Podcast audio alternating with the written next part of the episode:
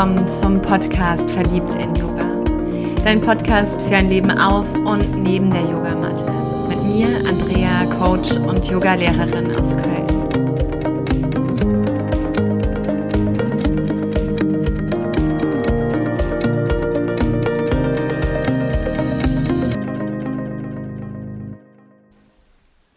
Impulsen sollte man immer folgen. Daher entsteht heute diese Folge.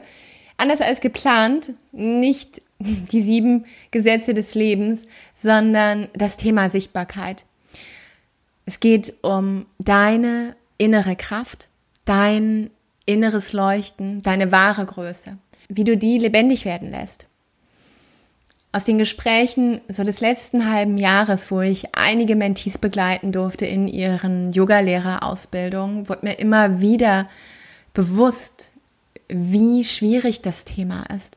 Das Thema gesehen werden, überhaupt sich zu platzieren mit der eigenen Person, mit der neuen Rolle als Yogalehrer, aber auch mit dem Angebot, was da entstehen darf. Und es kamen diese Fragen auch auf, bin ich gut genug? Bin ich nicht doch irgendwie ein Hochstapler? Brauche ich nicht noch 20.000 andere Ausbildungen?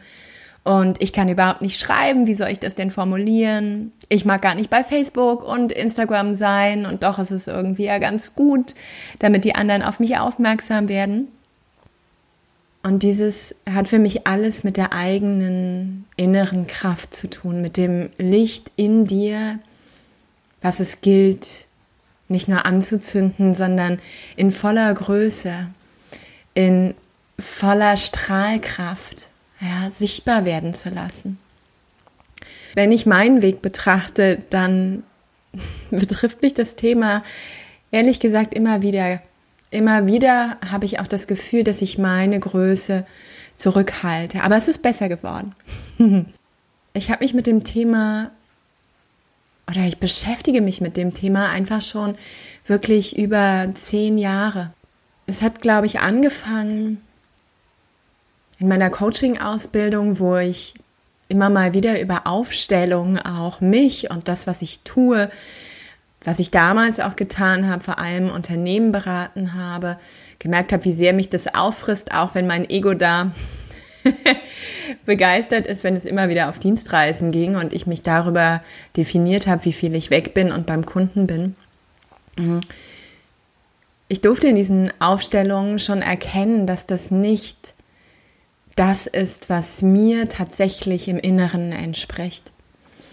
Und über einen Unfall, über einen Trümmerbruch im Handgelenk bin ich wirklich, ja, zu ganz vielen verschiedenen Wegen wieder zurückgekehrt und eben auch zum Yoga und zur Spiritualität und zum Schamanismus und habe vor ein paar Jahren mit Jenny Appel und Dirk Grosser im Rahmen der Ausbildung Sacred Drum Journey eben auch das Thema Kraft betrachten dürfen. Irgendwie hört es sich so von der Ausschreibung ganz easy an. Ich erinnere mich nicht mehr so ganz an den Titel, aber es war sowas wie halt der eigenen Kraft begegnen. Sehr schnell ist mir bewusst geworden, dass es nicht nur dieses wundervolle Gefühl ist, sondern dass da ein ganzer Kern Arbeit drin steckt. So war die Aufgabe an uns, dass wir vor allem uns an diesem Wochenende bewusst werden, was uns eigentlich abhält, jeden Einzelnen, ganz in unsere wahre Kraft zu gehen. Ich war auf einer Wanderung mit dieser Frage und noch ein paar anderen Fragen in mir und habe geschaut im Außen, was sich für Zeichen zeigen, geschaut im Außen, was mir zuwinkt an Natur, an Symbolen und von, von jetzt auf gleich wirklich hat mich die Erde zu sich gezogen. Also ich bin aus dem Stand nach unten ins Sitzen gerutscht und habe bitterlich angefangen zu weinen. Irgendwann kam dieses Gefühl von Scham, ein unglaublich kraftvolles Gefühl und ich habe mich so sehr geschämt. Und ich wusste, dass hinter all dem, was ich mir an Erklärungen über meinen Geist bisher zurechtgelegt habe, dass das es wirklich ist, dass das der wahre Kern ist, diese Instanz, diese Kraft, die mich abhält, ganz in mein Licht zu kehren, ganz in das, was ich auf die Bühne des Lebens bringen mag, was mein Seelenauftrag ist, wofür ich hier bin. Es kamen Bilder von sehr frühen Jahren. Wenn man meine Geschichte kennt, dann ist es so, dass ich mit drei Jahren mit der Scheidung meiner Eltern bei meiner Mama geblieben bin es für mich unglaublich wichtig war als kleines Mädchen, dass es meiner Mama gut geht. Und damit meine Person auch zurückgestellt habe, auch wenn ich irgendwo sichtbar war, galt es doch immer zu erspüren, was braucht meine Mama jetzt in diesem Moment und was kann ich tun als so innere Waage und Balance, damit es ihr wieder besser geht. Und ich habe mich in dieser Zeit sehr stark zurückgenommen, also dieses, was meine Augen leuchten lässt und mein Herz klingen lässt, das war gerade nicht dran. Wenn ich es gut versteckt und verdrängt habe, so gab es doch immer auch Momente, wo es an die Oberfläche gekommen ist. Und in diesen Momenten habe ich dann oft ebenso im Außen erlebt, das ist seltsam oder was machst du da? Oder äh, ganz ehrlich, Andrea, und ich erinnere mich an verschiedene Kindergeburtstage, wenn ich überhaupt dahin gegangen bin, weil viele Menschen mich oft gestresst haben, dass ich nicht mitgespielt habe. Ich habe immer beobachtet. Ich war immer die, die in der Ecke saß und all das sich angeschaut hat und war damit total glücklich. Ich habe diese Energien gespürt und wahrgenommen, die Verbindungen zwischen den Menschen, dass wenn Energie schon kippt, bevor es überhaupt in Sprache kehrt, durfte also sehr feinfühlig sein. Und egal, wenn ich das dann mal kommuniziert habe oder wenn ich Dinge wahrgenommen habe und das ausgesprochen habe, das hatten die anderen nicht gesehen oder nicht gespürt oder fanden es irgendwie spooky und seltsam und ich war die komische und ein bisschen, nicht nur ein bisschen, ich war die Außenseiterin. Und da entstand dieses tiefe Gefühl einfach der Scham. Ja, nicht richtig zu sein und dass das, was ich da spüre und was da ist und was ich wahrnehme und erkenne, die Systeme und die Verbindungen von Systemen, dass all das falsch ist. Und das habe ich nochmal, ja, schon allein durch meine Wahl des Studiums, also dieser Wahl Personal- und Organisationsentwicklung, zu lernen, Coach zu werden, schon für mich irgendwo transformiert und aufgegriffen, diese Fähigkeit mit Menschen zu arbeiten. Und doch fehlte mir dieser Aspekt der Spiritualität, fehlte mir diese Sinnzusammenhänge und ich bin unglaublich sinngetrieben.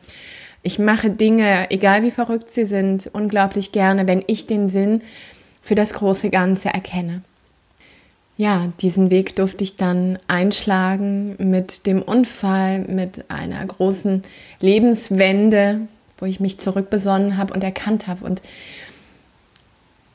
in diesem Tag im Kalletal, bei diesem Ausbildungswochenende, war es plötzlich alles da. Da war dieses Wahrnehmen dieser unglaublichen Scham und dieser Instanz, die mich von all dem abhält, ganz in meine Größe zu gehen.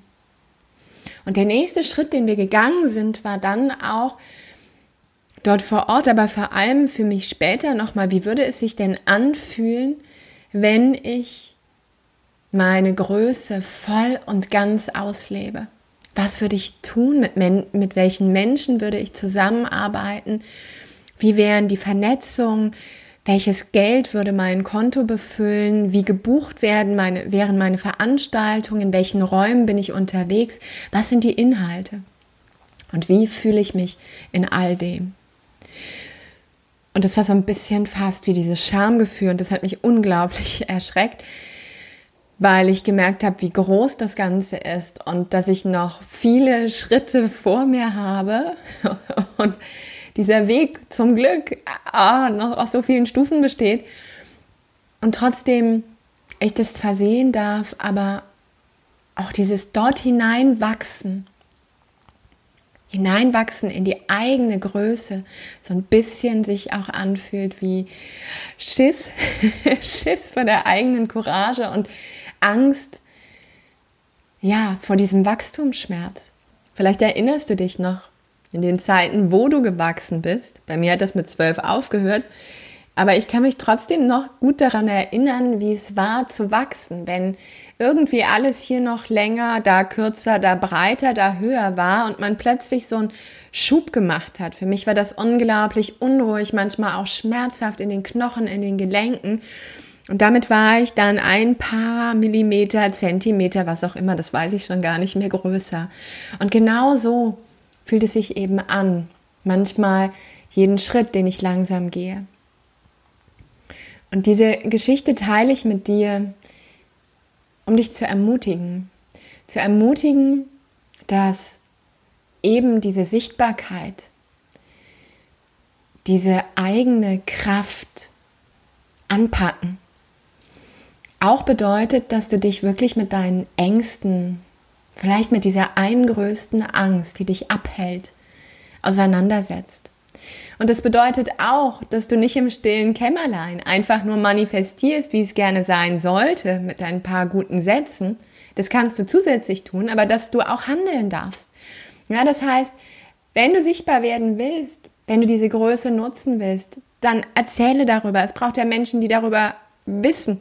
Also behalte es nicht für dich, teile es über diese ganzen wundervollen Social-Media-Möglichkeiten, die Fluch und Segen zugleich sind, ja. Und doch nutze sie so, wie es dir entspricht. Und natürlich, je mehr du ins Licht kommst, gibt es zwei Tendenzen oder vielleicht drei. Auf jeden Fall die eine ist definitiv, dass du Menschen vor den Kopf stößt und dass die das nicht nur unbedingt für sich behalten, sondern eben auch kommunizieren. So hat mich heute Morgen es doch auch gepiekst, als ich gesehen habe, dass dieser Podcast jetzt nicht mehr volle fünf Sterne hat sondern eben auch kunterbunte Bewertungen. Und dieses Herzensprojekt, wo ich so viel Liebe und Energie reinstecke, einfach eben nicht von allen geliebt wird. Ich habe mir bewusst gemacht, dass das der Wunsch meines Egos ist und mich wieder zurückerinnert, wofür ich es mache, für die Sache, für den Austausch mit den wundervollen Menschen, der darüber entsteht und dieses Herzensprojekt einfach lebendig zu halten. Und ich brauche nicht allen zu gefallen. Und diese Menschen, denen es nicht entspricht, die können ja gut das andere für sich wählen, was genau ihres ist. Und das ist genauso gut. Das andere ist, wenn du in deine Größe gehst, je mehr du dich hineintraust, je mehr du beginnst zu strahlen und zu leuchten, dann ist es wie eine Kerze, die ihre Flammen nutzt, um die anderen Kerzen anzuzünden. Das heißt, jeder, der in deinem Umfeld ist, beginnt sich zu erinnern an sein eigenes Licht. Und dann kannst du nicht mehr zurückgehen. Ja, dann kann dein Gegenüber nicht mehr so tun, als hätte er sich nicht daran erinnert und als wäre dieser Schritt des Bewusstseins plötzlich doch nicht da, sondern es ist jetzt so ein Zug des Herzens, der beginnt vorwärts zu schreiten.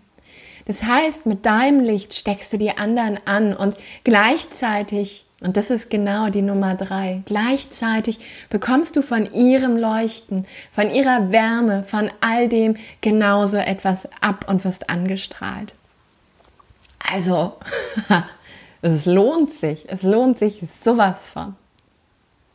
Ich freue mich, wenn du deine Ideen, deine Resonanz, dein Feedback mit mir teilst. Dein Weg ins Licht. Und wünsche dir einen magischen, lichtvollen Tag. Namaste und sei verliebt in Yoga, deine